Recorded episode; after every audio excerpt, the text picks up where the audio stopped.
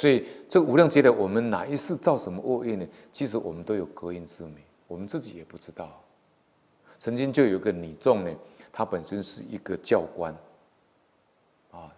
在台湾呢，在高中呢或者大学里面都有这个教官，早期的，现在也有。那这位女教官其实蛮善良的，她后来也是亲近佛法。那在我们。台北这个士林那边呢，有一位法师呢，他去亲近他。那位法师呢，是修地藏法门，在士林，台北市的士林。那这位女教官也是蛮虔诚的，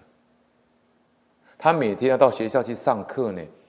去当教官呢，大概早上差不多要八点半或者九点到学校去嘛。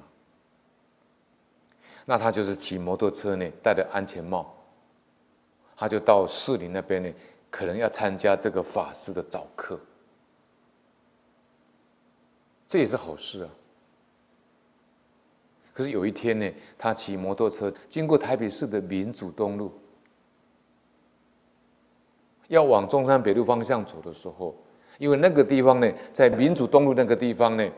有一个我们台北市的一个。台北市呢，这个建国市场，那因为那个是一个大市场，会有很多南部来的这个货车呢，会把这个蔬菜跟水果呢运到那个地方去批发。那么这些蔬菜水果的这个货车呢，它因为太早到了，市场还没有打开，它就先停在路边。那停在路边那个货车很很长嘛，那司机在车上睡觉，他就把后面那个。关上去那个闸门呢，那个那个护栏的闸上去，他就把它卸下来。卸下来以后，它会有一个把手是，是是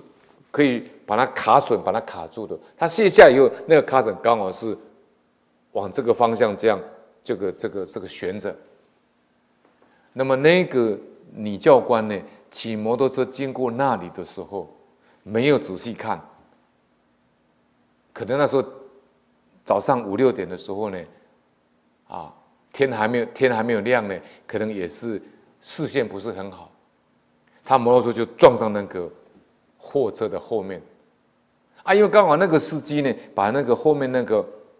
推上去那个那个栅栏放下来，那个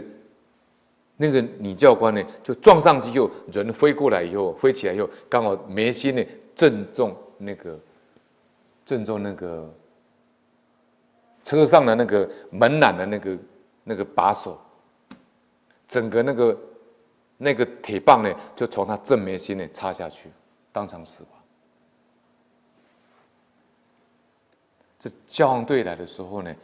要要把它卸下都卸不下来，最后只好把这一个这个